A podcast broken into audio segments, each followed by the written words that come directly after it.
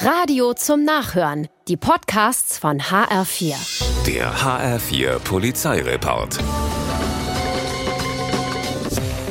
In Offenbach versucht ein 32-Jähriger nachts um drei in der Friedhofstraße über einen Balkon im Hochparterre in eine Wohnung einzusteigen. Er schiebt den Rollladen vorsichtig hoch, wird dann aber vom wach gewordenen Wohnungsinhaber vertrieben.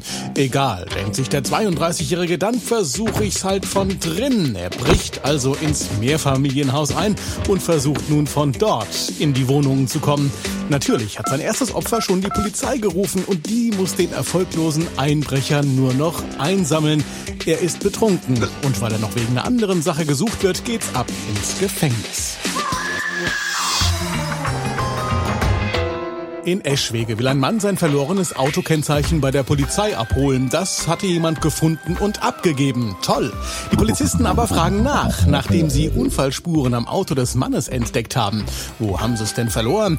Ach, sagt er, das muss bei einem Unfall mit einem Reh passiert sein. Ich bin ausgewichen und in die Leitplanke gekracht. Nix Wildes. Ich bin direkt heimgefahren. Unfallflucht. Jetzt wird's unangenehm. Er kriegt eine Anzeige und dann fällt einem der Polizisten noch was auf. Der 39-Jährige steht unter Drogen und ist mit dem Auto zur Wache gekommen. Führerschein weg, Auto bleibt stehen. Da hilft ihm auch das verlorene Kennzeichen nix, das er ja eigentlich nur abholen wollte.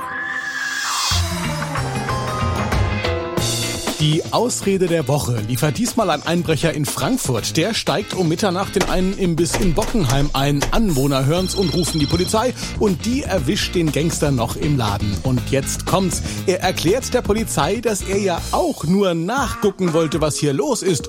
Er sei vorbeigekommen und habe die eingeschlagene Scheibe gesehen und nach dem Rechten sehen wollen.